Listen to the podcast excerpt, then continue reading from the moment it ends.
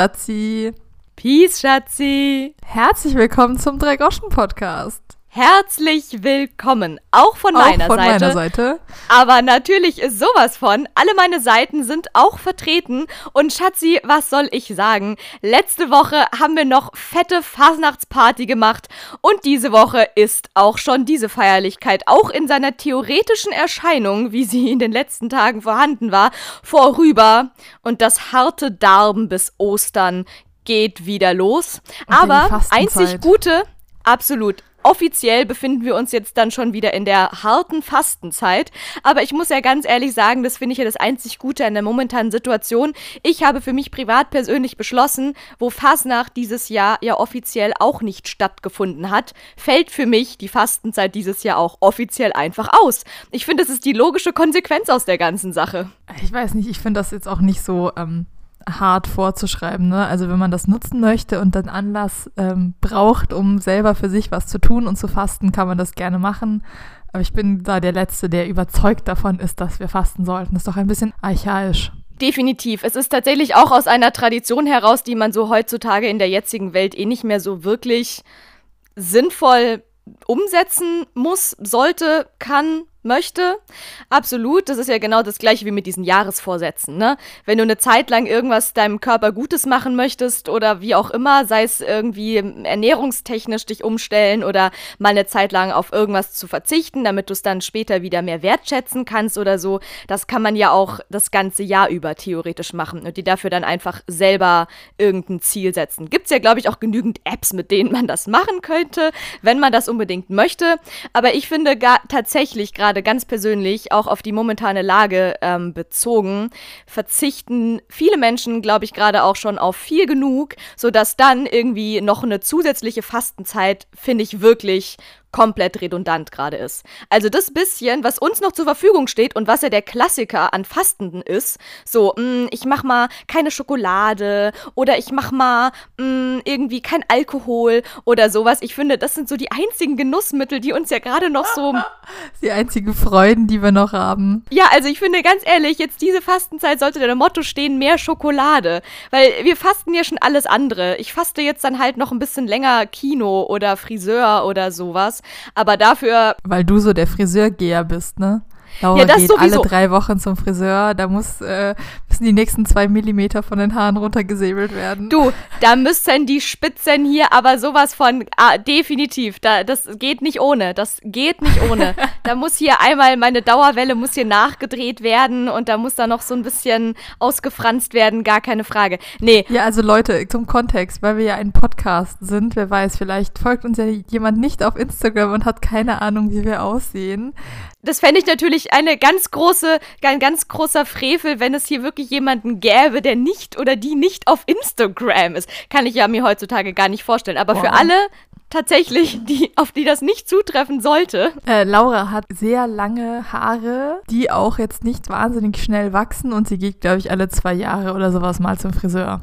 Ich könnte dir tatsächlich nicht mal sagen, wann ich das letzte Mal beim Friseur war. Und ich glaube sogar, es ist wirklich weit über zwei Jahre her. In Bremerhaven. Ja, stimmt. In Bremerhaven war ich das letzte Mal beim Friseur. Und das ist über vier Jahre her. In der Wow. Tat. Ja, dank, danke Mama. Die schneidet dir immer die Spitzen. Ja, weil so ein bisschen so lächerliches Spitzenschneiden, das kriegt auch noch irgendeine andere Person hin. Ich meine, jetzt gerade kriegen ja auch andere Personen ganz andere Sachen hin. Jetzt, wo die Friseurläden zu haben, schneiden sich ja viele Leute auch tatsächlich zu Hause gegenseitig irgendwie sehr auf sehr lustige Art und Weise die Haare. Ja, also bei anderen Leuten, auch unabhängig von Corona, habe ich schon einige Frisuren geschnitten, aber bei mir selber, also ich habe einen Undercut, den schneide ich auch immer selber. Aber die Haare oben ist doch ein bisschen schwierig. Deswegen habe ich jetzt auch dann, sobald man wieder darf, ein- einen Friseurtermin gemacht. Ich gehöre zu den Menschen, um den Wischmob auf meinem Kopf etwas mehr unter Kontrolle zu bringen. Ja, und dazu muss ich sagen, der Leidensdruck scheint wirklich so groß zu sein bei Schatzi, dass sie sich doch tatsächlich, und ich war schockiert, als ich das vorhin erfahren musste, sie hat doch wirklich tatsächlich einfach mal dreist ohne Ende den nächstbesten Friseurtermin genommen, der ihr zur Verfügung stand und der liegt einfach mal mitten in unserem Aufnahmeslot. Also Leute, in zwei Wochen muss die Folge leider aus äh, Gründen ausfallen, weil Schatzi muss zum Friseur. Ja, Laura ist höchst empört. Ähm, dass ich da diesen Slot genommen habe. Aber wir werden sicher auch noch einen anderen Zeitslot finden. Ich glaube, das schaffen wir. Wir nehmen einfach live beim Friseur auf, das, äh, beziehungsweise bei der Friseurin. Du bist ja, du hast ja eine, ähm, die Friseurin deines Vertrauens. Shutout an dieser Stelle. Aber äh, das fände ich doch irgendwie auch ganz witzig, wenn wir da live auf dem Friseurstuhl aufnehmen würden. Ich weiß nicht, wie lustig sie, ich weiß nicht, ob sie es lustig fände oder nicht, aber das geht nicht so lange. Also ich bin vielleicht eine halbe Stunde beim Friseur oder so. Das wird dann eine das kurze ist Folge. zu kurz. Ja. Das wäre eine, das, das geht gar nicht. Okay, alles klar. Ähm, plan, plan wieder über den, über den großen Müllhaufen, einmal Schneehaufen, was auch immer für Haufen, einmal draufgeworfen. Ähm, aber ich muss tatsächlich sagen, auch wenn ich es jetzt natürlich so ein bisschen ins Lächerliche ziehe, weil wenigstens das ist eine Sorge, die mich persönlich nicht betrifft, die ganze Friseurproblematik momentan. Aber natürlich kann ich diesen Leidensdruck, den viele Menschen und Menschen da draußen gerade wohl schon auch tatsächlich Friseur, frisurtechnisch haben, auch nachvollziehen, denn man mag es kaum glauben, wenn man mich nur jetzt so hier kennt, aber aber ich hatte auch tatsächlich eine Phase meines Lebens, in der ich ähm, sehr viel Zeit mit Frisuren und äh, Friseuren verbracht habe. Denn ähm, ich hatte als kleines Kind sehr lange äh, Haare, so ungefähr wie jetzt, ziemlich genau wie jetzt. Back to the Roots ist mein Motto gerade. Und dann wurde ich 13.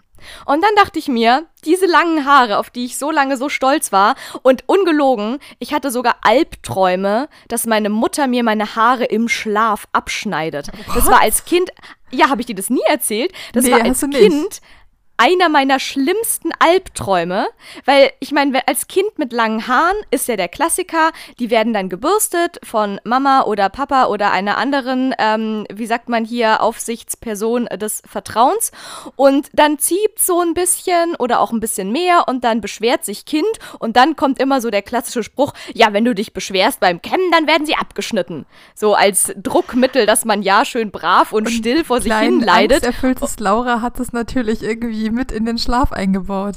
Aber dazu will ich noch sagen, ähm, weil Laura lange Haare hatte, hatte ich kurze Haare als Kind.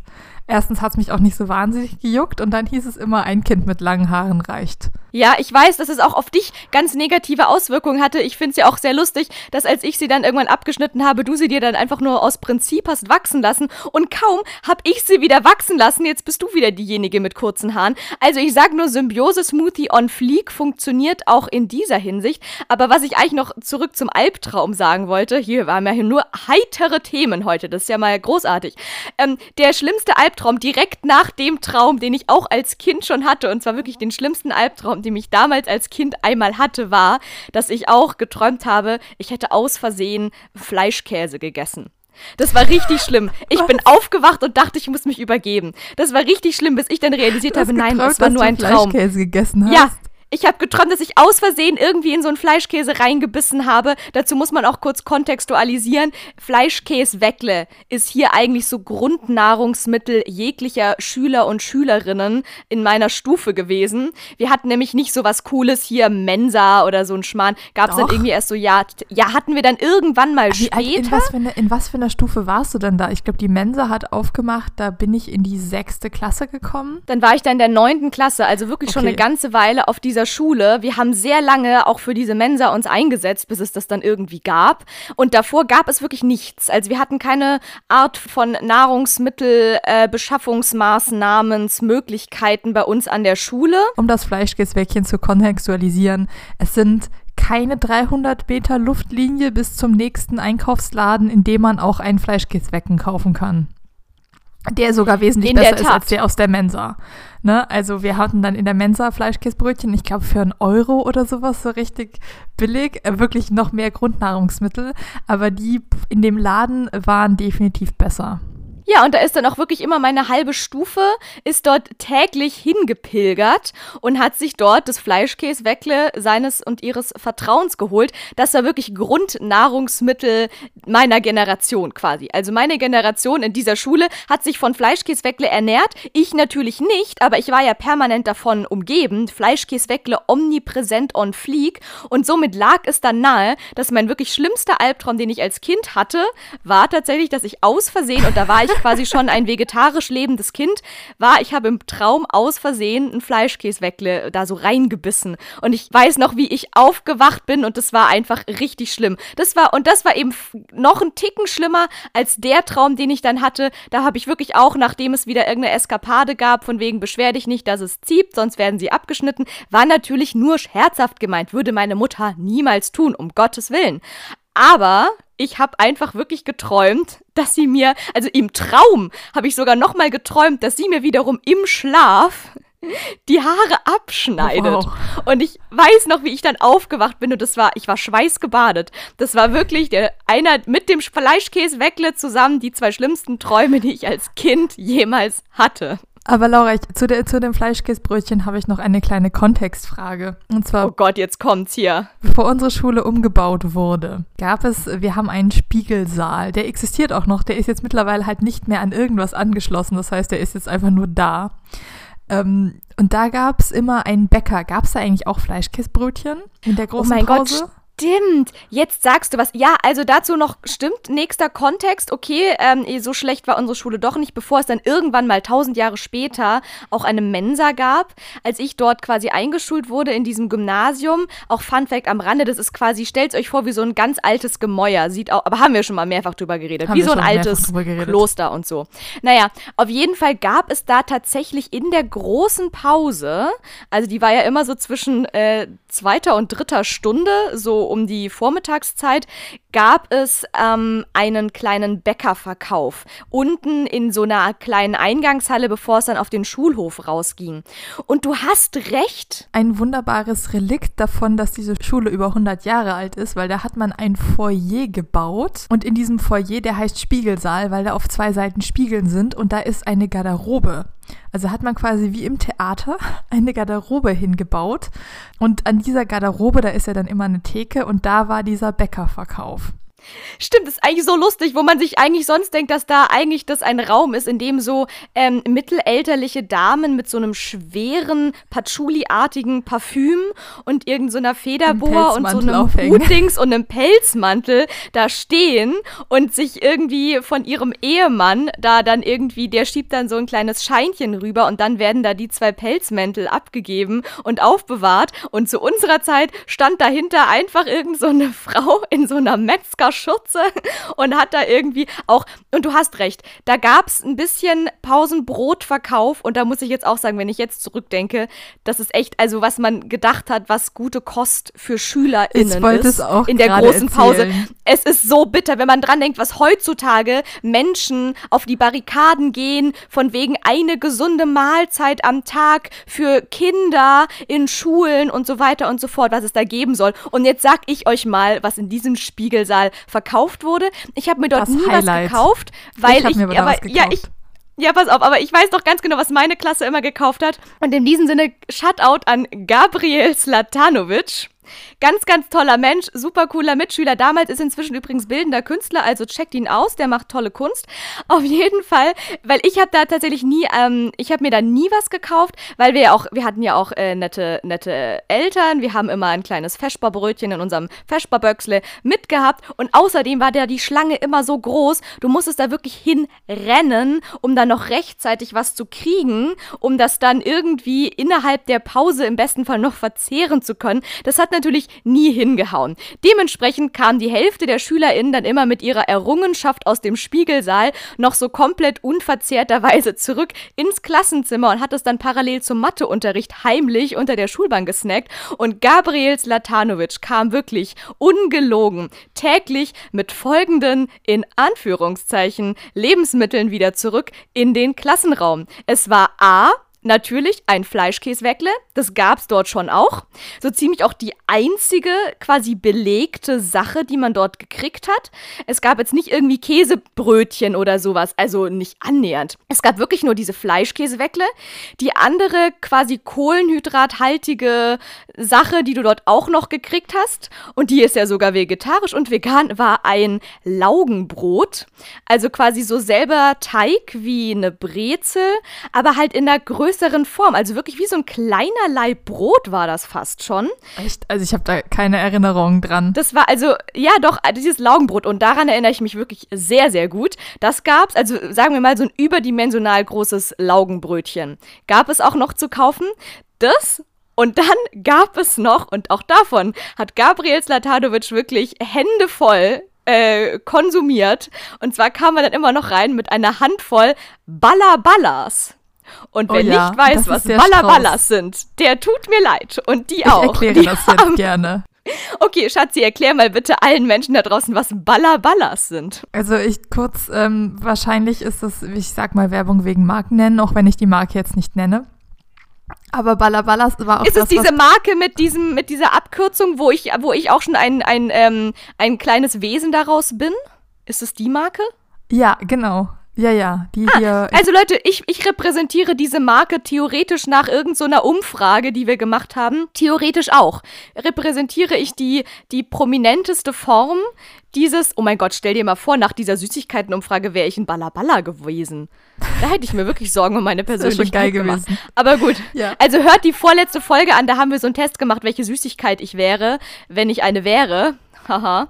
Und es kam doch tatsächlich raus, dass ich ein Gummibärchen bin. Ich bin ein typisches Gummibärchen. Okay, jetzt wisst ihr auch alle, von welcher Marke wir reden. Und jetzt darfst du weiter über Ballaballas berichten. Ich weiß gar nicht, aus was die sind. Also es ist auch so eine Form von Gummisüßigkeit, aber eher so mürber. Zu Großteilen bestehen sie einfach nur aus Zucker, Zucker. mit Farb, vor allem Farbstoff und genau. ähm, wahrscheinlich noch sehr viel Gelatine. Also es sind so lange, so, so Stangen, die sind wahrscheinlich so um die 20, 15 bis 20 Zentimeter lang. Die gibt es in unterschiedlichen Geschmacksrichtungen. Die sind so ein Zentimeter, vielleicht ein bisschen weniger breit. Und die sind dann wie, je nach Geschmacksrichtung unterschiedlich farbig. Also es gibt Apfel, das ist außen grün und innen weiß. Es gibt Cola, das ist außen braun und innen hellbraun.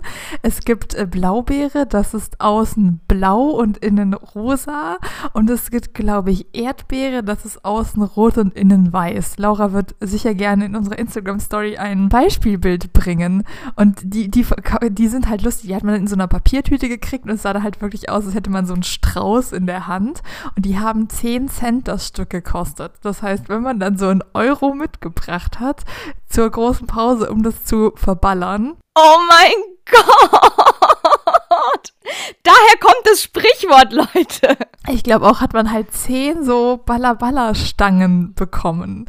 Also, das ist für mich total Kindheitssschulerinnerung. Das ist auch das Einzige, was wir je im Spiegelsaal gekauft haben. Und bei uns sind die Unterstüfler in einem anderen Gebäude. Das ist schon fünf Minuten zu Fuß weit weg. Und ich hatte welche Jungs aus meiner Klasse, die zur großen Pause rübergelaufen Nur für die Ballaballas rübergerannt sind? Oh mein wirklich. Gott. Und das ist, und das ist wirklich ein weiter Weg und man darf ja nicht ins Schulgebäude. Das heißt, sie mussten auch, mussten auch einmal komplett um die Schule drumrum, nur um quasi sich zehn Ballaballas zu kaufen und dann wieder zurückzulaufen. Das finde ich crazy. Auf der anderen Seite muss ich sagen, dann hatte das ja wenigstens noch einen wenig, sie haben sich also bewegt. einen kleinen, ge gesundheitlichen positiven Effekt, dass sie sich da noch hin und zurück bewegt haben. Denn ansonsten muss man jetzt mal wirklich sagen, also auch wenn ich jetzt gerade wirklich wieder an diese ganzen Debatten denke, von wegen gesundes Schulessen, bla bla. Unser gesundes Schulessen, oder streichen wir mal das gesunde, das gesund daraus. Unser Schulessen bestand halt wirklich einfach aus diesem Fleischkäsweckle, den Ballaballas und damit du auch hier stay hydrated bleibst, gab es natürlich auch, auch das hat Gabriel Slatadovic in literweise konsumiert. Ich nenne natürlich jetzt keine Marke, aber ich, wir hatten es schon mal und zwar das, am BER. Genau, das schon mal. genau, das gab es am BER. Das sind diese großen viereckigen äh, Packungen, die also in so einer Verpackung, in der gibt es auch Milch, aber in klein. Genau, da sind 500 Milliliter drin. Es ist so ein Trinkpäckchen. Auf jeden Fall, dieses, was ist das denn? Das ist so eine Art Eistee, oder? Es gibt es als Eistee, es gibt es aber auch als Saft. Also es gibt unterschiedliche Sorten. Aber das heißt, Gabi hat da jedes Mal von allem eins gekauft. Der kam täglich mit einem Fleischkäsweckle, einer Handvoll Ballaballas in unterschiedlichen Farben und einer Packung You know what I mean. Das hatte der, davon hat er sich ernährt. Und er war natürlich nicht der Einzige. Wir wollen ihn jetzt da nicht irgendwie so rausstellen. Das gab ja regen Absatz von diesen ganzen Sachen. Und da mhm. muss ich nur sagen, jetzt auch so in der Retrospektive, das ist schon echt ziemlich heftig. Das halt einfach heranwachsenden kleinen Kindern, die da irgendwie dann noch so den halben Tag durchhalten sollen, irgendwelche Französisch-Vokabeln lernen sollen und dann noch irgendwelches Volumen von irgendwelchen Walmdächern und Dächerinnen berechnen sollen und das halt einfach nur mit irgendwie Ballaballas-Intus. Das kann ja nicht gut gehen. Laura, ich feiere deine Vergleiche von äh, Französisch-Vokabeln, die du liebst und Wallenbechern, die dir ein Trauer beschert haben. Ja, das ist auch so ziemlich das, was mir aus meiner Schulzeit noch übrig geblieben ist. Französisch-Vokabeln und die Volumen von irgendwelchen Walmdächern. Fun Fact, das eine konnte ich gut, das andere nicht. Ja, Walmdächer sind ja auch Vektoren, aber es ist total lustig. Ich habe irgendwie aus Zufall eine, eine Haustour von so einem Beispielhaus auf YouTube geguckt und äh, dieses Haus hatte ein Walmdach. Und dann hat sie gesagt, ja hier, das ist ein Walmdach. Und dann hat sie erklärt, was ein Walmdach ist. Und der erste Gedanke, den ich hatte, war, alle Abiturienten aus Baden-Württemberg wissen ganz genau, was ein Walmdach ist, weil wir wissen genau, wie man mit vier Vektoren ein Walmdach in einem Koordinatensystem aufspannt und dann berechnet, was für einen Winkel und was für ein Volumen dieses Drecksdach hat. Ja, beziehungsweise wir müssten es theoretisch wissen. Praktisch. Praktisch nicht. hast du keine Aber Ahnung. bei zumindest jedem und jeder kommt da eine Art von Referenz bis hin zu Traumatisierung hoch. Definitiv. Ja, das kann ich wenigstens. Also Ve- Vektoren ist das Einzige, was ich beherrsche. Ja, ich sag mal Symbiose Smoothie. Ich mach die Französisch-Vokabeln, du berechnest das Walmdach. Und so kommen wir beide definitiv erfolgreich durchs Leben. Aber ich finde einfach nur jetzt so im Nachhinein ist einfach so krass, wenn man sich dann auch irgendwie als erwachsener Mensch so ein mini bisschen besser auch mit Ernährung auskennt. Ich meine, als Kind ist es dir ja auch wurscht. Hauptsache, du wirst satt und es schmeckt geil. Aber ich fand's cool. Und ich kann auch sagen, äh, Leute, die Ernährung ist auch nicht so wahnsinnig viel besser geworden in der Mensa. Also dann hatten wir zwar, ähm, die Schule hat dann das alte, die alte Hausmeisterwohnung ausgebaut in eine Mensa. Sehr süß, sehr schnucklig. Dadurch, dass es auch alles unter Denkmalschutz steht, durften sie es auch nicht komplett entkernen, sondern haben dann quasi nur die Türen rausgerissen und mussten die Wände stehen lassen. Das heißt, die Mensa ist ultra verwinkelt. Es gibt so vier verschiedene Räume, in denen dann Tische stehen. Was total cool ist. Also man kann da sehr gut auch einfach nur chillen ähm, und sich halt dann äh, in der Oberstufe hat man viel Freizeit oder viel, ich hatte viel Lehrstunden, um sich da hinzusetzen. Da muss ich jetzt aber mal ganz krass intervenieren. Nämlich bei uns, ich weiß nicht, vielleicht hatte das dann bei euch ein paar Jahre später dann sich schon verändert. Durfte aber bei uns war halt, ja, das war halt das krasse Problem bei uns an der Schule. So, jetzt kommen hier richtig alte Kamellen hier raus. Hier, die Kamelle von Fasnacht, die vor tausend Jahren liegen geblieben sind, die, die droppen wir jetzt hier Laura nochmal empört hier. sich da immer noch, zehn Jahre später und Laura ist immer noch empört. Ihr habt dieses Jahr Zehnjähriges, ne? Ja, ich habe dieses Jahr zehn Jahre Abiturfreunde und Freundinnen da draußen. Da, da, da freue ich mich aber jetzt schon drauf. Ja, im Sommer ist es soweit. Da habe ich dann zehn Jahre lang Hochschulreife. Das ist doch mal ein Grund zum Feiern, würde ich mal sagen. Aber sowas von. Naja, auf jeden Fall, ähm, ja, jetzt wo im Nachhinein muss ich da mich richtig nochmal kurz drüber aufregen. Und zwar war es halt wirklich so, dann gab es diese tolle Mensa, aber es gab dann das Gesetz, dass man sich in der Mensa nur essenderweise aufhalten dürfte. Und dazu muss man noch erschwerend dazu hinfügen, dass es auch sonst keinen Aufenthaltsraum bei uns in der Schule gab. Also es gab halt Doch, einfach natürlich. nichts. Also, es gab immer für die Oberstufe den Blubbelraum, bitte. Da hättest du Der auch sein dürfen, aber Blubbelraum, warst du wahrscheinlich Der nicht cool. Blubbelraum war das versiffteste, ekligste Ding, was es jemals in einem Gebäude an Unterschlupf gegeben hat. Also Ja, Leute ist da der draußen. Was erwartest du anderes? Das muss, das gehört doch irgendwie dazu, ne? Blubbelraum war keine Option. Da muss, muss man kurz sagen, ja, also Blubbelraum heißt Blubbelraum, weil irgendwelche Generationen vor Nee, mir. das war bei uns.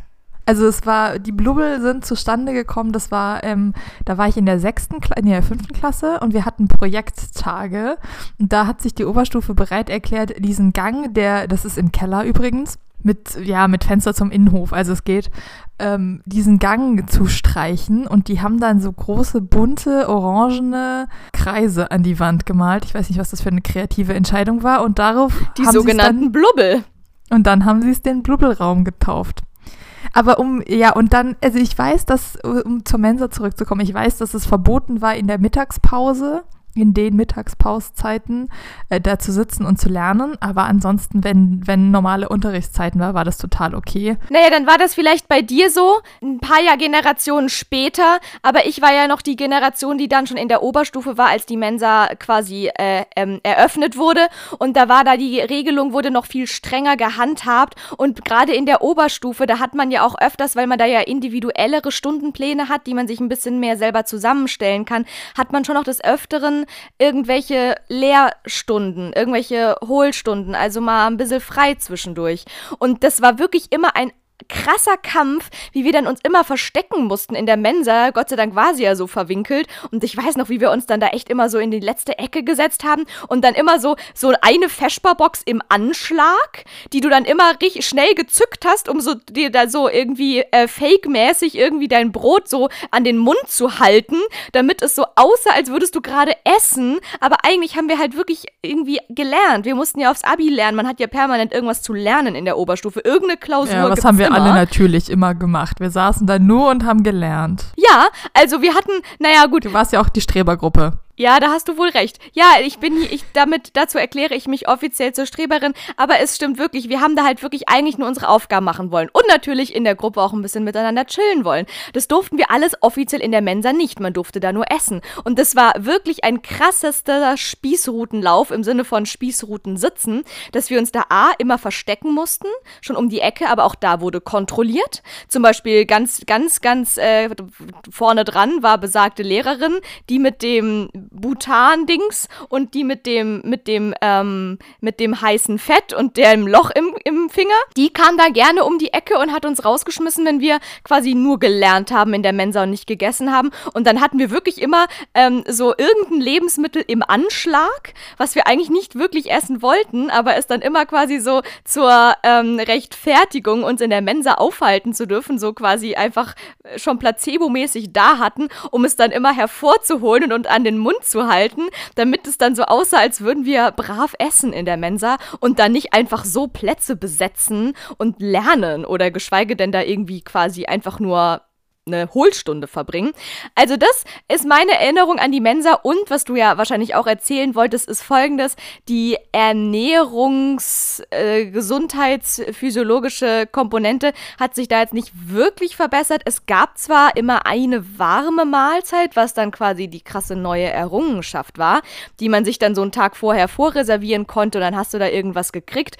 Aber der Witz war, diese warme Mahlzeit, die haben immer nur so zweieinhalb von uns unseren Sportlehrern und Lehrerinnen also irgendwie ich habe da auch mitgemacht also eine Zeit lang. Man musste sich, glaube ich, bis zur großen Pause musste man sich so einen Essensbon gekauft haben und da hat man die auch gekriegt. Es war dann aber noch in der Unterstufe und irgendwann haben wir das dann aufgegeben, weil die, der hat irgendwie drei Euro gekostet. Der bessere Deal war, sich für 2,50 dann irgendwie einfach nur ein Schnitzelbrötchen mitzunehmen. Sind wir mal ehrlich. Ja, und das ist halt der Witz, ne? Ähm, es gab nämlich neben dieser warmen Mahlzeit, die halt wirklich äußerst rar konsumiert wurde, gab es dann halt noch so äh, all to all, every, everything to go. Irgendwie so den ganzen Tag. Und das waren auch hauptsächlich, du sagst es, entweder Schnitzelbrötchen oder auch ganz beliebt so Pizzastücke. Oder, oh, was sie auch hatten, ja. finde ich auch geil. Äh, ich meine, das war wirklich, es gab Pizza. Es gab Pizza. Denkt man jetzt ja geil, aber ich meine ganz ehrlich, ein Kind, was sich einfach in der großen Pause um 10 Uhr morgens so eine fertig aufgebackene Pizza, Salami-Pizza holt, ich weiß nicht, wie gesund das ist für so ein kleines heranwachsendes Wesen, was noch äh, bald irgendwelche Walmdächer berechnen muss. Und dann gab es die Pizza und das Geilste war, also wo ich auch denke, Mann ey, belegte Brote on fleek. Belegte Brote hieß bei uns in der Mensa so Quetschwecken. Also quasi, wo man so einen Schaumkuss reingemacht hat zwischen so zwei, so ein weißes Labberbrötchen aus Weizen und da einen Schaumkuss rein und das dann zusammengeklappt und dann hattest du halt irgendwie so Zucker mit Kohlenhydraten und das waren die belegten Brötchen, die es in der Mensa gab. Es ist dann auch ein bisschen besser geworden. Irgendwann gab es dann auch mal Käsebrötchen und so.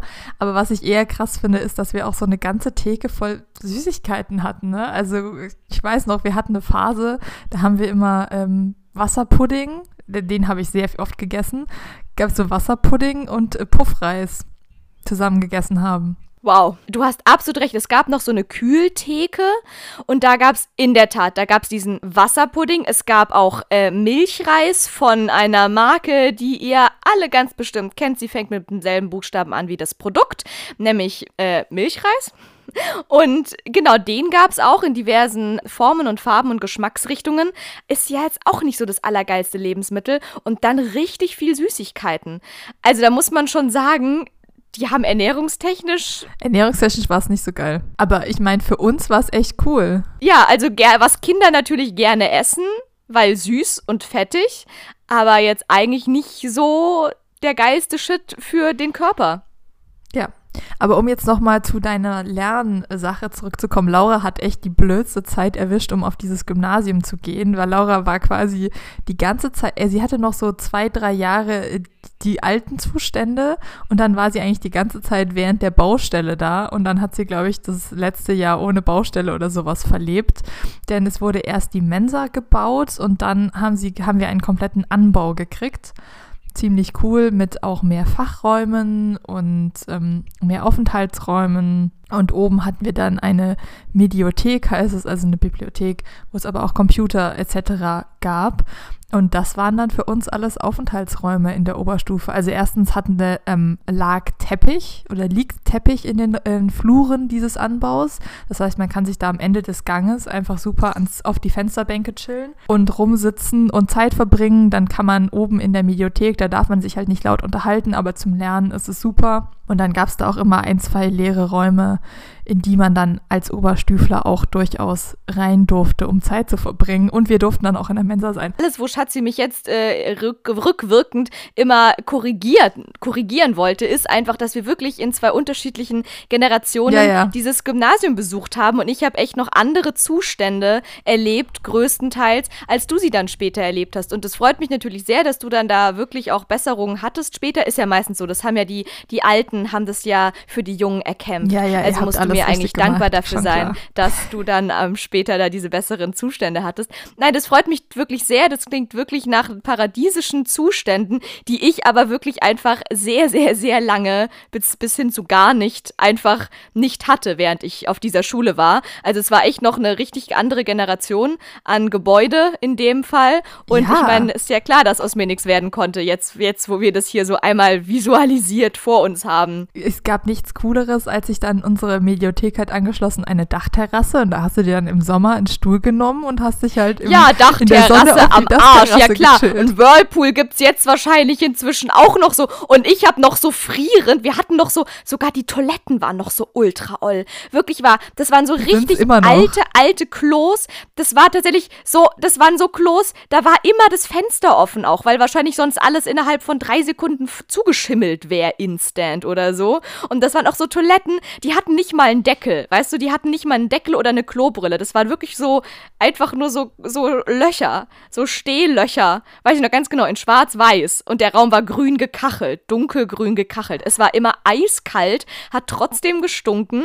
Es hat immer alles gefehlt. Also irgendwie Graffiti. 50, 50 der, äh, 50 Prozent der äh, acht äh, zur Verfügung stehenden Kabinen in dieser Toilette pro Stockwerk waren äh, einfach konsequent verstopft. Wie das so ist auf einer guten, gut funktionierenden Schule, mit einer gut funktionierenden Community, wo einfach genug crazy people sind, die es lustig finden mit einer. Mit Abwasserrohren aus Anfang des 20. Jahrhunderts.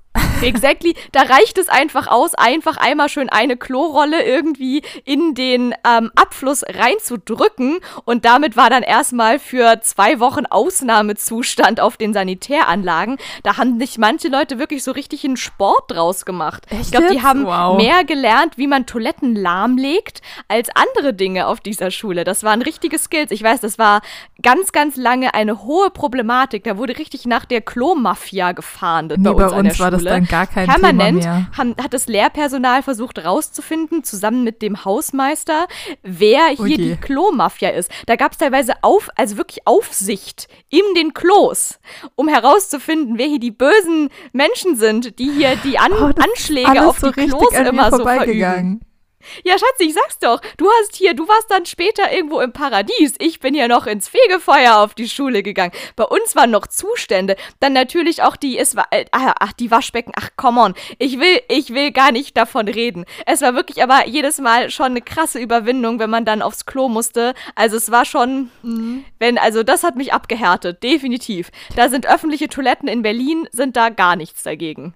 Naja. Gegen diese Toiletten. Ja, aber wir hatten dann halt neue Klos im Anbau und die meisten sind halt auch dann im Anbau aufs Klo gegangen. Außer du musstest, warst jetzt halt im Unterricht und musstest da schnell mal irgendwie aufs Klo. Aber ansonsten bist du da halt rübergegangen in die neuen fancy Klos im Anbau mit der Dachterrasse. Nee, den Whirlpool haben wir nicht gekriegt, aber äh, die Schule hat ein Schwimmbecken, liebevoll der Spucknapf getauft von uns, in dem die Unterstüfler Schwimmunterricht haben und auch schwimmen lernen, falls sie es noch nicht können.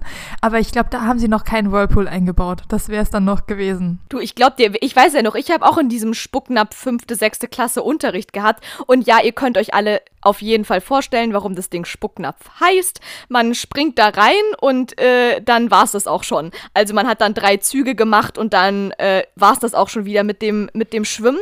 Aber gut, besser als nichts, gar keine Frage. Ich hatte auch übrigens tatsächlich eine Mitschülerin bei mir, die wirklich auch noch gar nicht schwimmen konnte. Für die war ja, das dann auch, mega eine. gut, dass wir also hattest, hattest du auch, hattest du auch noch mhm. Leute, die noch gar nicht schwimmen konnten. Also von dem her macht schon alles Sinn, war auf jeden Fall Shutout, schwimmen, schwimmen lernen kann nie schaden, war schon irgendwie gut, aber auch das war natürlich unterirdischste Zustände, auch die Umkleiden und Duschen, in denen man dann da so davor und danach noch irgendwie Zeit verbringen musste. Naja, also es so. war schon echt Überwindung on fleek, kann ich dazu nur sagen. Und ich denke mir auch, jetzt werden die da wahrscheinlich noch eine Sauna haben und noch so eine Regenbogendusche und hast du nicht gesehen und noch so ein kleines weiß. Dampfbad. Die, also könnte ich mir gut vorstellen, wenn sich das so weiter gesteigert hat wie du mit deiner Dachterrasse. Und ich bin noch im versifften Blubbelkellerraum neben den Schließfächern, musste ich mich da irgendwie mit Wanzen zusammen und dem Mathebuch, das war, das war meine Auswahl. So, entweder Mathebuch und Wanzen im Blubbelraum oder halt permanenter Panik ausgesetzt in der Mensa. Wunderbar. So, wie kamen wir jetzt da eigentlich äh, drauf? Über Fleischkäsebrötchen, über, ach, über deinen Albtraum, genau. Ich glaube, es fing alles an mit meinem Albtraum und genauso ging es auch weiter. Und jetzt, obwohl ich eigentlich immer gesagt hätte, dass ich eigentlich ganz gerne in die Schule gegangen bin, nach dem, was wir jetzt gerade analysiert haben, kann das so nicht mehr stimmen. Ja, aber es gehört ja irgendwie auch dazu, oder? Das ist dann diese Erinnerung. Entweder ist alles gut, wenn man sich dran erinnert, oder es ist alles ganz grausam und das hat irgendwie die Kultur des Erinnerns so an sich, dass man das entweder in die eine oder in die andere Richtung verzieht. Ich bin auch immer gerne in die Schule gegangen. Ich hatte auch nie das Problem. Voll. Ich finde auch, wir hatten da eine coole Zeit. Also ich hatte das wirklich auch die ganze Zeit über. Und ich meine, diese ganzen zusätzlichen Sachen, ja, das war dann halt auch das, das Abenteuer, was man da mitgemacht hat. So, das hat uns alle auf jeden Fall abgehärtet. So, das war die, das war die wirkliche Schule fürs Leben, die man da mitgemacht hat noch so parallel zu irgendwelchen komischen Vokabeln. Aber ja, wir kamen tatsächlich dazu über den Albtraum mit dem Fleischkäsweckle und dem anderen Albtraum, dass ich äh, wirklich sogar das in meinen Albträumen verankert war, mit dem Haare abschneiden, weil das mir als Kind so ein wichtiges Statussymbol war, meine langen braunen Haare. Ja, und dann wurde ich 13 und plötzlich haben mich von einem Tag auf den anderen diese langen braunen Haare, auf die ich ja so stolz war, meine ganze Kindheit über, so hardcore krass geärgert, dass ich dann irgendwann gesagt habe, ich lasse die jetzt abschneiden. Und ich weiß noch ganz genau, wie ich das auch allen erzählt habe. Euch in der Familie und auch im Freundeskreis habe ich allen erzählt, jetzt diese Osterferien war das, gehe ich zum Friseur und lass mir die Haare abschneiden. Es hat mir einfach niemand geglaubt. Die dachten alle, ich mache einen Scherz. Wirklich wahr. Es hat mich keiner ernst genommen. Nicht mal die Friseurin, bei der ich dann irgendwann in diesen Osterferien auf dem Stuhl saß und die meinen langen Zopf in der Hand hielt und mich nochmal fünfmal gefragt hat, ob ich denn wirklich möchte, dass sie diese Haare jetzt abschneidet. Und ich habe gesagt, ja. Und dann hat sie das auch gemacht. Das hatte ich aber auch. Also als ich mir den Undercut habe schneiden lassen, da war ich einfach, ich habe über einem Friseursalon gewohnt, zwei Jahre. Und die hatte eher andere Kundschaft, die sich eher so die langen Haare und was weiß ich, die Hochsteckfrisuren für die Hochzeit und sowas. Und dann kam ich dann und meinte, ich will einen Undercut. Und ich war so, du willst was? Und davor hatte ich halt wirklich lange Haare, immer nur halt Stufen drin. Ich war so, ja bitte einmal abschneiden, abrasieren. Okay, sie hat es auch echt, weil sie keine Ahnung davon hatte, nicht gut gemacht. Also es sah so semi-geil aus. Aber äh, sie war sehr schockiert. Sie hat mich auch dreimal gefragt, ob ich das jetzt dann wirklich möchte, dass sie mir die Haare abschneidet. Und das war so, schon strange, vor allem wenn du dir dann Undercut schneiden lässt und dann als Frau bist du es ja so richtig gar nicht gewöhnt, dass dann auf einmal so ein Rasierer irgendwie an deinen Kopf kommt. Das ist ja so eher das Horrorgeräusch, dass da jetzt gerade diese Schermaschine quasi an deinem Kopf entlang geht. Und jetzt, was sind das jetzt? Fünf Jahre später äh, kann mich das gar nicht mehr irgendwie erschüttern, dieses Geräusch. Aber damals war das äh, hart. Ja, das ist schon ein einschneidendes Erlebnis, gar keine Frage. Aber ich war damals auch sehr überzeugt davon und ich hatte dann auch echt so gut zehn Jahre meines Lebens dann darauf, hatte ich so richtig krasse Kurzhaarfrisur. Also jetzt nicht nur irgendwie kurze Haare, ich hatte so richtig, richtig kurz. So zwei Zentimeter Kurzhaarfrisur, die man sich dann da so hingeföhnt hat in aller Kunst. Und da hatte ich sie auch noch rot gefärbt. Ich hatte sie wirklich auch noch ratze, ratze kurz und ratze rot. So bin ich ja. rumgelaufen. Das ist ja meine Jugend. So könnt ihr euch das vorstellen zu dem Hinföhnen meine absolute Lieblingsanekdote. Unser Elternhaus hat nur ein wirkliches Bad. Das heißt, wir haben uns jeden Morgen gemeinschaftlich in diesem Bad fertig gemacht. Und ich sehe ja sehr, sehr schlecht. Ich weiß nicht, ob wir da je drüber geredet haben. Ich bin wahnsinnig blind ohne Brille. Und ich bin immer morgens quasi das erste Mal ins Bad, um aufs Klo zu gehen und so ohne Brille. Und Laura war, hat, ist immer, immer vor mir aufgestanden, weil sie viel länger braucht, um sich irgendwie fertig und schön zu machen, etc. Und Laura war dann immer so ungefähr beim Haare föhnen oder hingelen oder was weiß ich. Und ich bin da jedes Mal wirklich, Leute, Leute, 10 Dioptrien damals, ohne Brille in dieses Bad getapst und wurde jedes Mal überfallen mit diesem, wie sehen meine Haare aus, sieht's gut aus. Und Laura, voll, voll wissend, ich habe keine Brille auf, ich sehe nichts. Ich kann nicht mal ihr Gesicht erkennen und ich habe einfach jedes Mal gesagt, ja, ja, sieht, sieht super aus. und sie wollte und das da hat mein Leben gerettet. Hören, ne? Ja, also es war scheißegal, was ich da gesehen habe. Du hast, du hast meine Jugend gerettet dadurch. Sonst hätte ich schon noch fünf, 15 Lebenskrisen mehr gekriegt. Das kann ich dir aber mal sagen. Wenn du mir da nicht jeden Morgen schön meine Bestätigung gegeben hättest. Das war einfach das, was ich hören musste. Aber genau, sie musste Genau die richtige hören. Taktik. Es hatte nichts damit zu tun, wie es aussah. Nee, ich brauchte einfach mal kurz die Bestätigung. So eine kleine Bestätigung am Morgen vertreibt Kummer und Sorgen, Freunde. Das kann ich euch jetzt mal sagen. Kleiner Lifehack hier am Rande. Aber ja, tatsächlich, das war wirklich so und ich bin auch im Nachhinein, also deswegen kann ich ja nur sagen, ich kann diesen Leidensdruck nachvollziehen von allen Menschen und Menschinnen da draußen mit einer Art von Kurzhaarfrisur. Mhm. Klar, das wächst schnell raus, das ist ein einziges Hackmack, kaum hast du es schön geschnitten, vier Wochen später ist schon wieder alles spranselig, sieht das schon wieder Horror aus, hält da gar nichts mehr, da kannst du noch so viel Schaumfestiger reinmachen, wie du willst. Der Schnitt ist im Arsch und du föhnst dich zu Tode Methode und spätestens nach sechs Wochen musst du wieder zum Friseur und der Friseurin deines Vertrauens. So habe ich das auch durchgezogen, zehn Jahre. Und zwar aber mit Hingabe und allem drum und dran. Und dann dachte ich mir irgendwann, okay, und jetzt ist auch mal wieder gut und jetzt habe ich keinen Bock mehr. Und ich muss jetzt inzwischen sagen, ich bin ich heilfroh, dass ich dieses, dieses, zumindest dieses Theater wirklich gar nicht mehr habe. Dieses permanente, oh mein Gott, ich muss schon wieder zum Friseur, meine Frisur ist rausgewachsen, oh mein Gott. Und dann föhnt man da sich irgendwie zu Tode jedes Mal. Das muss ich auch wirklich sagen. Also jetzt hier mal wirklich Lifehack. Man denkt ja immer, oh, lange Haare, die muss man so krass pflegen pflegen und das ist irgendwie so aufwendig. Das ist das einfachste von der ganzen Welt. Die sind einfach nur lang. Du kannst sie, wäschst sie einmal die Woche, weil so oft waschen soll man Haare ja eh nicht, sonst sind die ja dann irgendwann nur noch splissig. Und ansonsten machst du einfach irgendwie Pferdeschwanz, Mütze und Flieg und ab und zu mal Spitzen schneiden, wie ihr gehört habt, alle vier Jahre einmal in Bremerhaven. Genau so läuft. Und ansonsten war's das. So, ein bisschen kämmen ab und zu vielleicht noch. So alle paar Tage einmal ein bisschen kämmen. So war's, das war's. Und bei so einer Kurzhaarfrisur, da hast du ja einmal eine Mütze auf und schon ist es wieder im Eimer. Also es ist doch ein einziges, es ist ein einziges Drama. Es ist, also ich verstehe im Nachhinein gar nicht mehr, wie ich mir das antun konnte. Und deswegen natürlich verstehe ich aber auch den Leidensdruck gerade von allen, die jetzt wirklich schon sehr lange nicht mehr zum Friseur konnten mhm. und bei denen die Frisur jetzt schon sonst wohin gewachsen ist, die sich selber nicht mehr im Spiegel erkennen vor lauter Friseurentzug.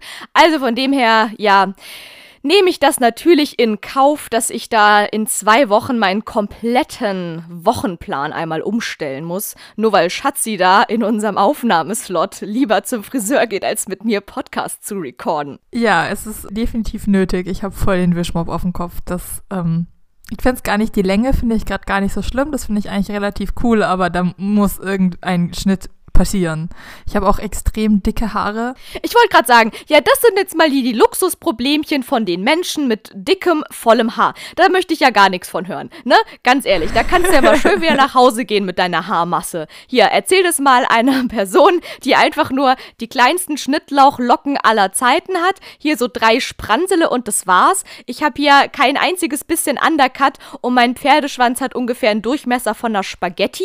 Und du hast hier irgendwie so 90% Undercut. Deine Frisur besteht mehr aus Undercut als aus was anderem. Und du mhm. hast aber sowas von mindestens, was gibt's denn so, äh, also als noch irgendwie hier von einer Spaghetti zu einer guten Bratwurst oder sowas ungefähr, ja, oder so eine fette Cannelloni, so eine richtig gefüllte Cannelloni mit Spinat und Feta. Ungefähr ja. so ist dein Pferdeschwanzdurchmesser. Ja, ich habe noch zwei Drittel meiner Haare und ich habe einen Pferdeschwanz, wie normale Menschen ähm, mit allem Haar haben. Ja, ich bin mir dessen bewusst. Laura, du hast einfach die falsche Seite der Familienhaare geerbt. Das, das tut mir auch sehr leid. Ja, da ist irgendwas schiefgelaufen. Ich sag's dir, falsche Generation am Gymnasium erwischt, falsche ha Haarstruktur geerbt. Also ihr merkt schon, es ist hier hier, ja, hier ja, Laura geht's nur schlecht. Laura ist, ihr Leben geht gerade sonst nicht den Bach runter. Jetzt muss sie sich was Neues überlegen. Jetzt ist die Vergangenheit scheiße. Absolut. Mein Leben ist auf jeden Fall ein einziger Bach. Wenn ich mir als was als Metapher aussuchen könnte, dann ist es ein Bach, der hinuntergeht. Aber wo wir gerade schon beim Mein Leben geht den Bach äh, Metapher sind, wollte ich auch noch folgende Sache erzählen. Und zwar, auch wenn ich jetzt schon beschlossen habe, dass die Fastenzeit wenigstens ausfällt, also wenigstens nicht noch schlimmer als eh schon, darbe ich ja gerade ganz schlimm vor mich hin, weil auch jetzt ist Fastnacht vorbei und wie ihr alle wisst, Nostalgie-Nudel on Fleek. Ich brauche meine Feiertage. Ich brauche ein einfach Feiertage, ich muss mich auf was freuen können. Einfach freuen, Hashtag einfach freuen, ist ja hier der Hashtag des Jahres. Und deswegen ist es gerade eigentlich wieder ganz, ganz schlimm für mich, dass nach Weihnachten, Silvester, dann kam wenigstens Fasnacht, jetzt ist Fasnacht wieder rum. Was kommt jetzt erst als nächstes wieder? Richtig, Ostern. Aber dazu kann ich jetzt folgende gute Sache sagen, und zwar, es gibt schon wieder Osterhasen im Supermarkt zu kaufen. Ich habe sie gesehen, vorgestern. Mein Herz ging auf. Ich wusste, die Rettung naht. Es gibt jetzt schon Ostersachen. Ich war auch so ein bisschen verstört. Ich bin durch die Stadt gelaufen und dann habe ich in irgendeinem so Geschäft so, oh ja, frohe Ostern. Mein erster Gedanke war, wow, haben die seit Corona ihre, ihr Schaufenster nicht mehr ausgetauscht? Und dann fiel mir auf, nee, Moment mal, ähm, Ostern kommt wirklich. Ähm, ja, ich bin im Montal noch nicht bei Ostern angekommen, aber du hast recht.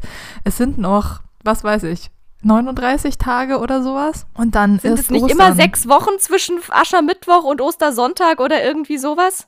So lang wie diese Fastenzeit halt immer gehen soll. Ja, 40 Tage. Und Ostern, da kann ich jetzt kurz ein bisschen nerdig sein. Ich habe auch noch eine richtig nerdige Sache zu Ostern, aber vielleicht hebe ich die mir auf als kleines Schmankerl nach deinem Referat. Okay, was immer du mir jetzt gerade über Ostern erzählen möchtest. Ich wollte nur erzählen, dass Ostern ja immer am Sonntag des ersten Frühlings, nach dem ersten Frühlings Neumond oder Vollmond ist. Eins von beiden, das weiß ich gar nicht. Ähm, da wird ja immer Ostern bestimmt, deswegen ist Ostern ja auch so lustig durch die Gegend. Das kann ja über einen Monat sich je nachdem verschieben. Ähm, und es gab sogar als äh, zur frühchristlichen Zeit, als sie angefangen haben zu sagen, das ist Ostern, sind die Ömer damals hergegangen und haben Ostern ausgerechnet. Und zwar so 200 Jahre im Voraus haben sie irgendwie ausgerechnet, wann denn immer Ostern ist. Und wenn ich mich jetzt ganz, ganz düster an äh, irgendein Seminar erinnere, gibt es so echt so weiß getünchte Holztafeln, hat man extra angelegt, wo man Ostern ausgerechnet hatte für die nächsten, was weiß ich, wie viel, 100 Jahre. Haben die Römer sich da mal hingesetzt und gesagt, wir machen jetzt einen Kalender, wann immer Ostern ist, weil uns das jetzt sehr wichtig ist. Also quasi die antike Form der Excel-Tabelle. Also die Römer haben quasi da schon einmal Excel on Fleek und einmal sehr, sehr fortschrittlich und selbstlos einfach mal Ostern angelegt. Ostern in einer Excel-Tabelle. Oh, quasi Ostern in einer Excel-Tabelle und das dann immer nachgetragen, eingetragen, ausgerechnet, wann denn das dann soweit ist. Was ich beeindruckend finde, ne? Es ist so der Ausläufer der Antike, dass sie damals quasi das Wissen, die mathematische Kenntnis von wie lange ist ein Jahr, Kalender und sowas hatten und ähm, das mit dem Mond dann immer ausrechnen konnten.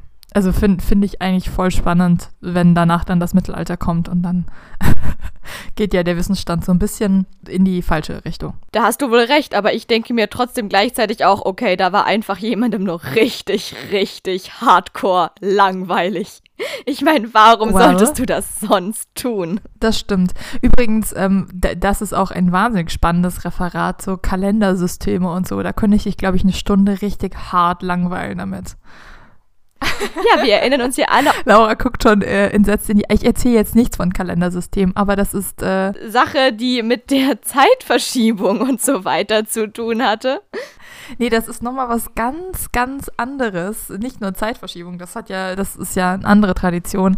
Aber was, was für Kalendersysteme es gibt, wie man das Jahr einteilt und sowas, da gab's, gibt's auch eine spannende Geschichte. Ich glaube, da kann man ein ganzes Uniseminar, glaube ich, drüber geben, wenn man das möchte. Ja, schreibt's doch mal in die Kommis. Möchtet ihr gerne eine Folge haben, in der wir über Kalendersysteme reden?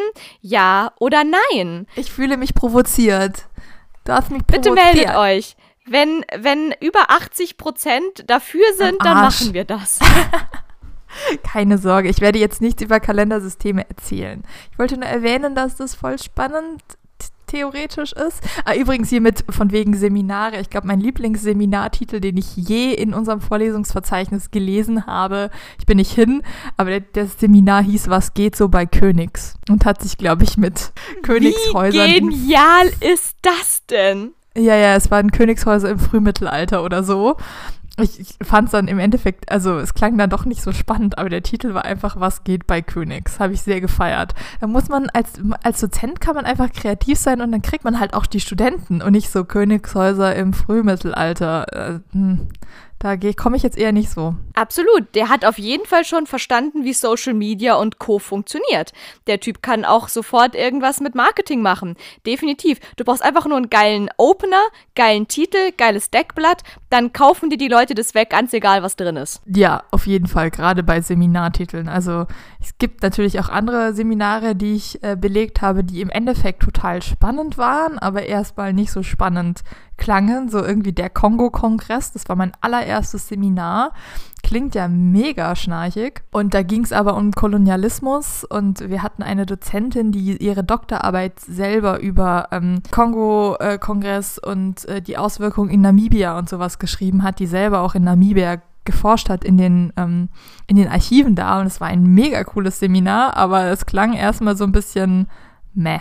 Interessant. Ja, das kann ich nachvollziehen. So ging es mir ähnlich, auch mit vielen, vielen Seminartiteln, die dann doch meistens in der Literaturwissenschaft, wo man denken könnte, das sind Menschen, die kennen sich aus. Mit Sprache, mit Rhetorik, mit Buchstaben und allem drum und dran.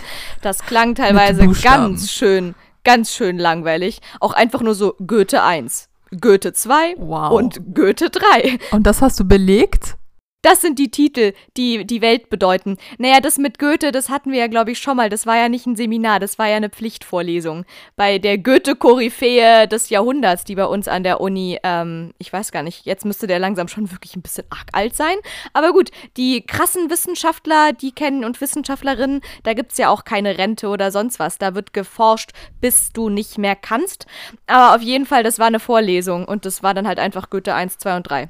Weil Goethe einfach so wow. fame ist, dass das nicht nicht in ein Semester reinpasst, sondern du da halt einfach drei Semester dich dem ganzen Goethe widmest. Kannst du deinen Hass auf drei Semester aufteilen, das ist doch auch schön. Definitiv. Ähm, witzigerweise übrigens, Fun Fact am Rande, jetzt irgendwie so in Lockdown äh, 4.0 haben jetzt irgendwie dann tatsächlich doch einige Leute, weil sie sonst schon ihr restliches Bücherregal einmal komplett aufgelesen haben, schrieben mir dann so ein paar Freunde von mir, ja, ich habe jetzt sogar angefangen, nochmal Goethe zu lesen. Oder auch Leute, die wirklich, also nicht aus meinem Literaturwissenschaftsdunstkreis, sondern einfach irgendwelche anderen Menschen, die dann jetzt irgendwie nach nachdem sie jetzt auch alles, was mit, mit Krimi und Love Story und sonst was zu tun hatten, durchhaben, jetzt sich dann denken, okay, was mache ich jetzt denn sonst noch? Okay, lese ich halt mal Goethe und mir dann jetzt so jetzt total Faust, überrascht was? schreiben, oh mein Gott, war das ein Snob.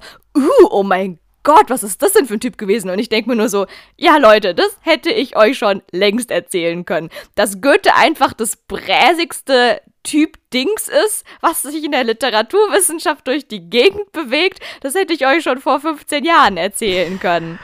Ja, der Hass sitzt tief. Aber das ist faszinierend. Das ist mir jetzt noch nicht untergekommen, dass Leute sagen, oh, ich habe jetzt schon angefangen, den Faust zu lesen, weil ich nichts mehr anderes im Bücherregal habe. Also da hätte ich äh, tausend Lieblingsbuchserien, die ich, glaube ich, noch fünfmal lesen würde, bevor ich jetzt anfangen würde, den Faust zu lesen. Ich habe jetzt beim Umzug meinen äh, Nachttisch ausgeräumt und dann habe ich äh, gefunden, dass ich meinen De Bello Gallico im Nachttisch hatte.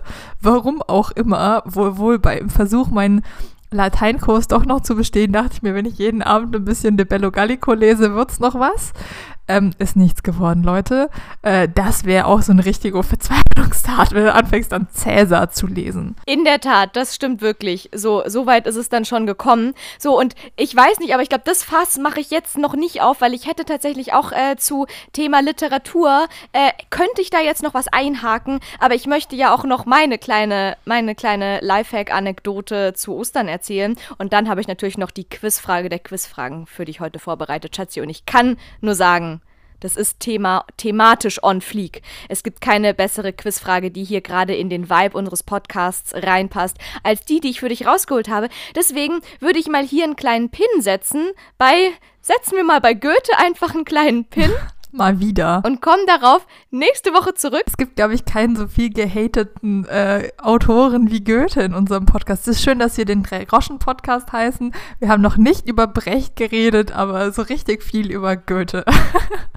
Wir tarnen uns mit Brecht, aber eigentlich haten wir die ganze Zeit nur über Goethe. Das stimmt, Laura. Eigentlich als Jubiläumsfolge könnten wir für ein Jahr, könnten wir uns dann doch mal über Brecht unterhalten, oder? Oh mein Gott, jetzt hast du was Krasses in den Raum geworfen. Das, wow, das ist aber wirklich eine, eine, eine fette Nummer.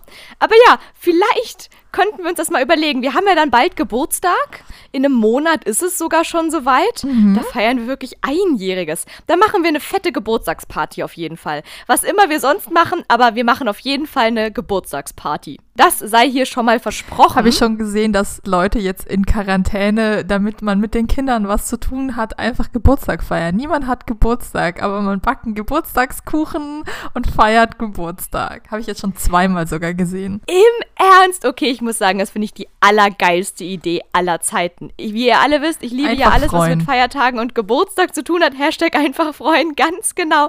Das ist ja die geilste Idee aller Zeiten. Oh mein Gott, Schatzi, du hast so recht. Das sollte man einfach machen. Ich habe auch jetzt erst wieder vorgeschlagen, als das Wetter hier so scheußlich war, man sollte einfach nochmal Weihnachten feiern.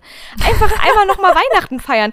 Ist doch scheißegal, schreibt ja keiner vor, ist doch nicht verboten, dreimal im Jahr Weihnachten zu feiern. Diesmal wären es sogar weiße Weihnachten gewesen. Eben oh mein Gott, das ist ja eine richtig geniale Idee. Okay, du rettest gerade so ein bisschen mein Leben. Ich werde einfach das nächste Mal, wenn ich merke, okay, es geht stimmungsmäßig mal wieder so latent den Bach runter, also quasi jeden zweiten Tag, du, dann, dann stelle ich mir einfach vor, dass ich an dem Tag Geburtstag habe. Und ich glaube, das gibt einem dann schon wieder so einen klitzekleinen ja. Kick backst du dir einen kleinen Kuchen, machst ein paar Kerzchen drauf, gibst dir Geburtstagsmusik. Ganz genau, kleine, kleine Playlist, ein bisschen, bisschen Hauch von Konfetti in the air und schon geht's dir wieder besser. Oh mein Gott, das finde ich ja einfach nur eine richtig, richtig, richtig geile Idee.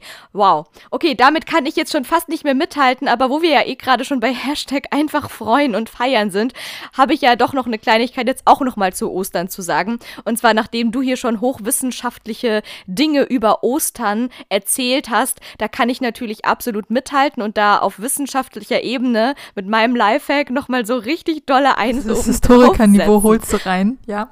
Ja, und jetzt kommt's aber mal sowas von. Und zwar, Schatzi, wusstest du, dass Ganze, oder man könnte auch sagen nur, kommt auf die Blickwinkelrichtung drauf an. Für mich ist es sogar, ich bin schockiert, dass es sogar ganze drei Prozent der Bevölkerung sind, die einen Schoko Osterhasen von unten anbeißen. Was? Oh mein ja. Gott. Wer ich finde auch, das ist schockierender das als alles, was die Römer jemals gemacht haben. Und ich weiß auch nicht, welcher freakige Mensch das erforscht hat, aber es ist erforscht, es ist statistisch bewiesen. Es gibt, es gibt, also ich finde überhaupt, dass es überhaupt Menschen gibt, egal ob ein, zwei oder drei Prozent, die auf die Idee kommen, von unten so einen Schoko-Osterhasen anzuessen, das ist doch, also das, ich, ich komme damit, ich komme bis heute noch nicht klar drauf. Okay, also in Schoko-Osterhasen finde ich, also Nikolaus würde ich vielleicht noch einsehen, weil da ist es ja ziemlich egal, wo du reinbeißt. Aber ein Osterhasen von unten, da beißt du dir ja voll die Zähne aus, weil die sind ja unten, das ist ja geil. Wenn du oben alles gegessen hast und unten ist es dann ja immer so schön dick und da hast du fast so einen Zentimeter an Schokolade, wo du dann reinbeißt, so das letzte, die, die letzte Schale dann quasi und damit dann anfangen, Strange. Ja, okay, das ist sehr verstörend. Das ist ein sehr verstörender Ostern-Info, die du da hast. Ja, absolut. Das wollte ich mal auch noch so kurz droppen hier. Das ist nämlich die eigentliche Sensation. Also wenn ihr jetzt irgendwie das nächste Mal im Supermarkt Skandal. an den schon vor, vorhandenen ähm, Osterhasen und Häsinnen dran vorbeiläuft, äh, läuft vor allem in Schokoladenform, dann denkt genau an diesen Lifehack. Und bitte tut's nicht. Tut's Kein, nicht. bitte, bitte nicht, na, bitte nicht zu Hause nachmachen. Das wäre mein Wunsch für heute. Ja, Gott sei Dank ist ja mittlerweile ähm, beim Schokoladentierehersteller unseres Vertrauens kann man ja das ganze Jahr über Tiere kaufen oder so Schokofiguren kaufen, ne? Du kannst ja das ganze Jahr über, ich glaube, es gibt Teddybären. Und Laura ist übrigens ein großer Fan davon, an Ostern nicht Hasen zu verschenken, sondern Hennen. Du hast doch immer die, ja. die süßen Schokohennen rumfliegen an Ostern. Du hast recht. Ich weiß auch gar nicht, äh, wie ich das mal, wie, wie ich dazu kam. Aber es, es stimmt. Ich finde es eigentlich ganz süß. Und zwar äh, sind es keine Hennen, sondern Küken natürlich. Das sind so süße kleine Küken, die man da dann verschenkt, die in Gelb. Und ich finde die einfach, ich finde die knuffig. Ich finde die noch knuffiger als irgendwelche Osterhasen und Häsinnen. Bei mir gibt es immer Küken an Ostern. Sehr schön. So, Schatzi, jetzt ich, jetzt bin ich gespannt auf deine ultra krasse äh, Frage. Ja, also, Schatzi, jetzt habe ich ja schon die Latte sehr hochgelegt, aber ich mhm, kann dir sagen. Das machst du jedes Mal. Entweder hypst du die Frage oder du hypst mich. Oder beides. In diesem Sinne mache ich einfach beides. Ich hype in diesem Sinne die Frage und mich, denn die Frage ist quasi eigentlich eine Frage, die auch mit mir und meiner Persönlichkeit zu tun hat. Und jetzt denk mal gut zurück. Was haben wir vor zwei Wochen unter anderem besprochen? Boah, ich habe keine Ahnung. Vor zwei Wochen haben wir über sehr viel geredet. Da hast du recht, das ist natürlich auch mal wieder eine Ikea, sehr, sehr, sehr Beispiel. fiese Eingangsfrage. Ich gebe dir einen kleinen Tipp. Es hat was mit dem Quiz zu tun, was wir vor zwei Wochen gemacht haben. Ich habe keine Ahnung mehr. Sag, stell mir einfach die Frage. Ich, ähm, ist, ich bin richtig gut darin. Wir unterhalten uns eine Stunde lang in, über den, den Podcast und danach habe ich die Hälfte komplett wieder gelöscht, worüber wir geredet haben. Laura ist auch immer das Genie, was sich unsere tollen äh, Titel ausdenkt. Und, und dann, manchmal kommt es vor, so alle fünf oder sechs Mal, dass Laura mir diesen Titel schickt und ich bin immer so, warum? Also eins von den drei Dingern, die du, ich erinnere mich nicht, ich weiß noch, was waren das, heilige Bienen oder sowas? Ich hatte vollkommen keinen Plan, wovon Laura jetzt denn bitte redet, was für heilige Bienen. Und ich glaube, da ging es um um den Wettbewerb, den Maskenwettbewerb, den die Kirche aufgemacht hat, wo man dann Honig gewonnen hat. Das hatte ich komplett wieder gelöscht. Ja, was soll ich denn dazu sagen? Ich weiß nicht, ob ich jetzt irgendwie schockiert oder begeistert nee, sein soll, wie krass du drauf bist, dass du das entweder einfach so dolle ignoriert, äh, so ignorant behandeln kannst oder dass du einfach so krass bist und einfach so die unnötigen Sachen so schnell wieder aus deinem Gehirn wischst, so hast du wieder mehr Kapazität für andere Sachen. Wahrscheinlich ist das schon die ökonomischere Variante Variante. Weißt du, ich merke mir alles, aber nicht, worüber wir im Podcast geredet haben. Also ich sag mal so viel dazu. Ich hoffe, ihr hört den Podcast ein bisschen aufmerksamer, als Schatzi sich selber dabei hört. Und ich gebe dir natürlich, ich helfe dir natürlich. Dafür bin ich ja da. Mhm. Also, Folgendes. Wir haben vor zwei Wochen das Quiz gemacht, welcher ikonische 2000er-Song bist du? Beziehungsweise welche ikonische 2000er Interpret-Song, whatever, Popstar bist du? Ach so, okay, sorry. Das hätte, daran hätte ich mich sicher erinnert. Ich war jetzt gerade dabei, was für eine Quizfrage du mir gestellt hast. Und das habe ich keine Ahnung mehr. Aber natürlich, dass du, dass du Britmi bist, ist ja äh, vollkommen klar. Jawohl, und jetzt halt dich mal fest. Ich habe einfach mal die ultimative Britmi-Frage gefunden. Und ich feiere sie sehr und ich hoffe, du feierst sie genauso. Und jetzt, ähm, ja, bin ich mal gespannt, wie weit dein Wissen in Bezug auf Britney Spears über meine Persönlichkeit hinaus auch noch geht. Die Frage lautet nämlich wie folgt. Schatzi, hör gut zu.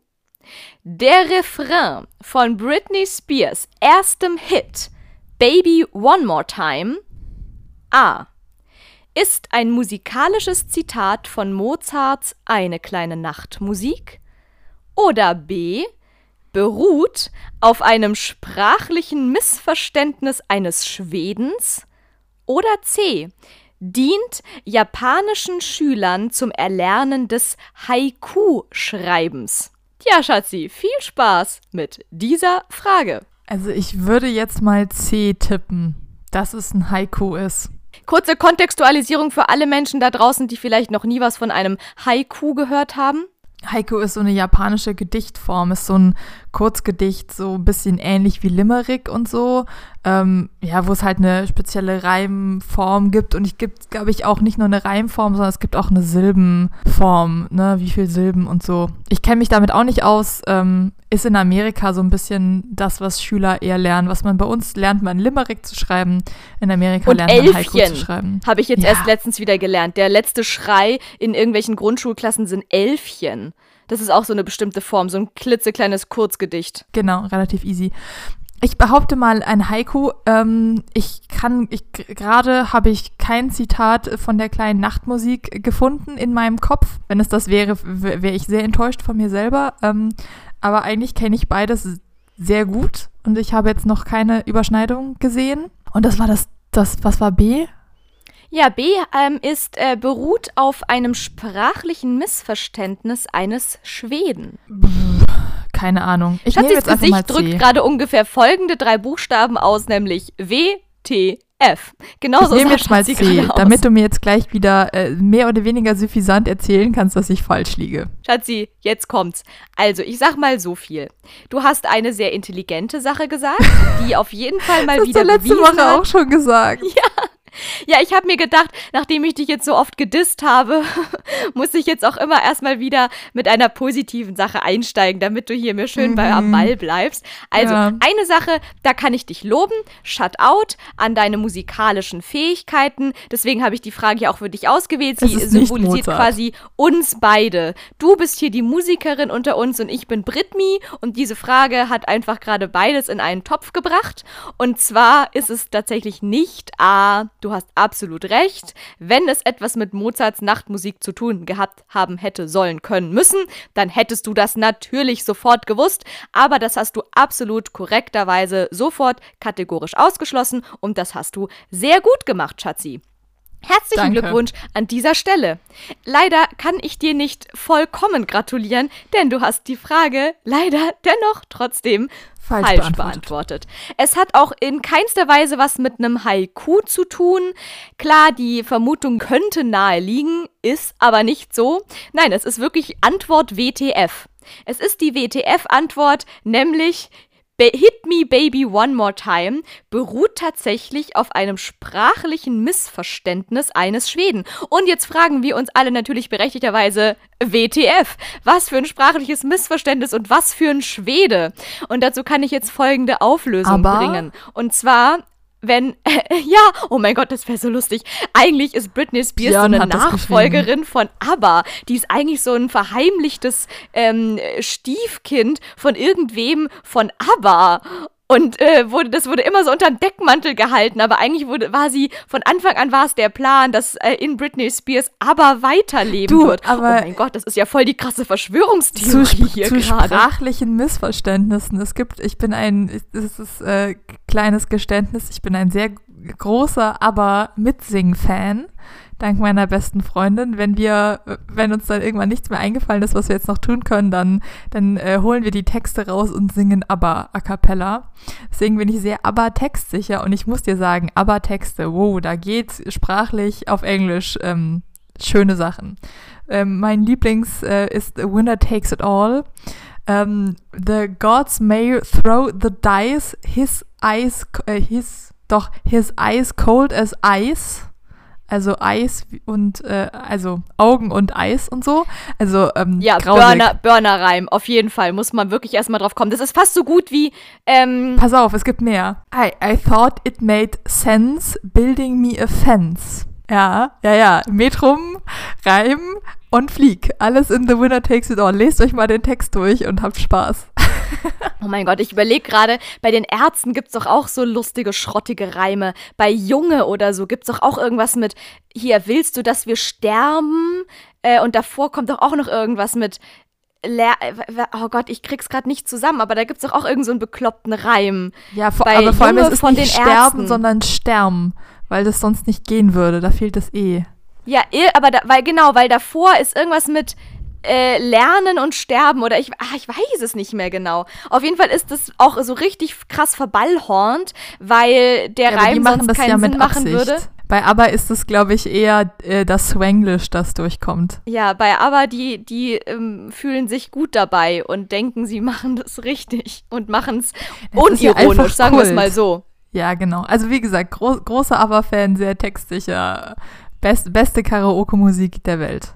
Ja, aber das freut mich sehr, dass du quasi da schon die gute Hinleitung gebracht hast, denn jetzt haben wir ja quasi schon die perfekte Vorlage als Verständnishilfe, dass es in Schweden wohl auch Menschen gibt, die sehr sagen wir mal, variabel mit der englischen Sprache umgehen. Und so ist es auch folgendermaßen passiert. Und zwar, ja, jetzt muss ich alle mal ganz kurz ein bisschen enttäuschen, aber Britney Spears hat ihre Texte tatsächlich nicht selbst geschrieben. Und sie hat es auch nicht selbst komponiert. Das ist die traurige Wahrheit. Jetzt, jetzt ist es raus. Drei Groschen Podcast deckt auf. Das wusste Britney Spears noch keiner. Hat einfach nur, nee, wissen die wenigsten, sage ich dir mal. Aber auf jeden Fall, Britney Spears hat einfach nur performt. Sie ist eigentlich nur die Marionette der ganzen Maschinerie Na, gewesen. wenigstens ist sie nicht Milli Vanilli. Sie hat wenigstens selbst gesungen. Da hast du recht, es war nicht ein Playback. Wobei, da habe ich letztens auch noch irgendwie so einen neuen Skandal-Aufdeckungsmysterium oh äh, okay. mitbekommen. Aber Laura, ähm, lese erstmal die eine Frage auf. Ach so, ja, ich wollte nur dazu sagen, dass Britney Spears wohl auch vielleicht gar nicht wirklich, also sie hat zwar selber gesungen, aber dass ihre Sprache immer noch hochgepitcht wurde und so, dass die gar nicht so quäkig klingt, wie sie immer quäkig klingt. Ja, das ist ja voll der, voll der Mythos, dass sie eigentlich eine ganz andere Stimme hat und das immer hochgepitcht wird de, der arme Frau wurde schon so viel von den Medien angetan. Ich weiß nicht, ob man da jetzt auch noch drüber spekulieren muss. Auf gar keinen Fall. Ich bin großer Fan. Ich liebe Britney, ich liebe dich, egal was du tust. Und äh, sie hat auf, egal was sie gemacht hat, ist, ich fand's super. Ähm, und was drumherum passiert ist, ist halt kacke gewesen. Auf jeden Fall gab es einen Menschen und der hieß Max Martin, ist auch ein klassischer schwedischer Name, gar keine Frage, liegt total nah. Auf jeden Fall, dieser Mensch ist aus Schweden und war Songwriter für diesen einen Hit, Hit Me Baby One More Time. Und jetzt kommt's. Ich weiß natürlich auch nicht, wie er arbeitet, ob er sich das dann erst in Schwedisch ausgedacht hat und dann einfach mit Google Übersetzer übersetzt hat. Es klingt fast so. Denn der gute Mensch wollte eigentlich inhaltlich folgenden Titel machen. Und zwar, es geht ja in dem Song darum, dass ein Mädel verlassen wird von ihrem Boyfriend und das ganz furchtbar findet und sich dann wünscht, dass er doch wiederkommt und sie nochmal anruft. Und er wollte eigentlich in dem Titel sowas ausdrücken wie Baby hit me up. Also ruf ah, mich an. Ah, ja. Und irgendwas muss da schiefgelaufen sein bei der Übertragung ins Englische, dass daraus aus diesem Hit Me Up, aus dem Anrufen, einfach nur ein Hit Me Baby One More Time geworden ist. Und als dieser Song rauskam, das natürlich den allergrößten Skandal ausgelöst hat, weil alle dachten, was? Die will, dass er sie nochmal schlägt? Ja, wie sadomasochistisch ist das denn? Aber vielleicht auf der anderen Seite war es genau dieser Fehler, der Britney zum großen Durchbruch verholfen hat, weil dadurch natürlich der Hit noch mehr durch die Decke gegangen ist als eh schon, weil alle auch irgendwie so krass skandal skandalisiert ähm, äh, aufgeregt waren. Aber dann ist es ja irgendwie auch in die andere Richtung gegangen, weil sie betrügt ihn ja. Also sie ist ja in dem Fall der Arsch in der Story. Nein, das ist doch in, ähm, hier, Oops, I Did It Again. Ah, sorry, ist das. Ja, erst kommt Hit Me Baby One More Time. Also hier, Britney, Britney-Songs haben krasse Dramaturgie, Leute. Da wird ich, eine ich Lebensgeschichte erzählt. in einen Song geworfen. Ja, ich, ich hab's schon gemerkt. Du, das kann auch schnell passieren. Aber tatsächlich ist das hier der große Aufstieg. Das ist das, das ist die Emanzipation, äh, hier, Emanzipation anhand von Britney Spears Songtexten. erst kommt große Trauer, Hit Me me, baby, one more time. Oh mein Gott, das ist alles so furchtbar. Ich, ich geißel mich hier selber. Ich leide, ich leide. Und danach kommt, oops, I did it again. Hier am Arsch. Ihr könnt mich alle mal. Ich bin hier selbstbewusst und äh, ich lasse hier keinen mehr an mich ran, Freunde und Freundinnen da draußen. Okay, äh, sehr schön. Gut, dass wir das geklärt haben. Ich wollte auch gerade sagen, ja, hätten wir das mal endlich geklärt. In dem Sinne, Leute, hoffe ich, dass wir euch jetzt ähm, belustigen konnten über mein Britmi-Unwissen. Dafür bin ich aber ähm, Kenner. Ich freue mich schon sehr auf die nächste Woche. Ja, ich sag mir, ich du, ich sag dazu nur, Hit me up, baby, one more time. Das hoffe ich doch mal nächste Woche. Ja, Hit me up hätte auch einfach blöd geklungen, sind wir mal ehrlich. Absolut.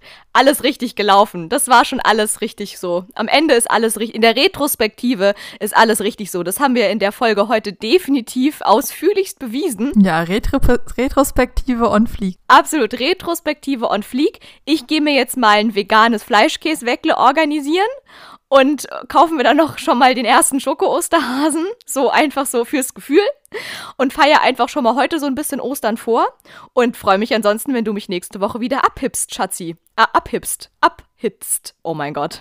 Schwieriges Wort. In diesem Sinne, Shutout, ich bin raus. Hashtag einfach freuen. Bis zum nächsten Mal und tschüss. Genau, ich freue mich auch schon, dich nächste Woche abzuhitten. Bis zum nächsten Mal. Tschüss.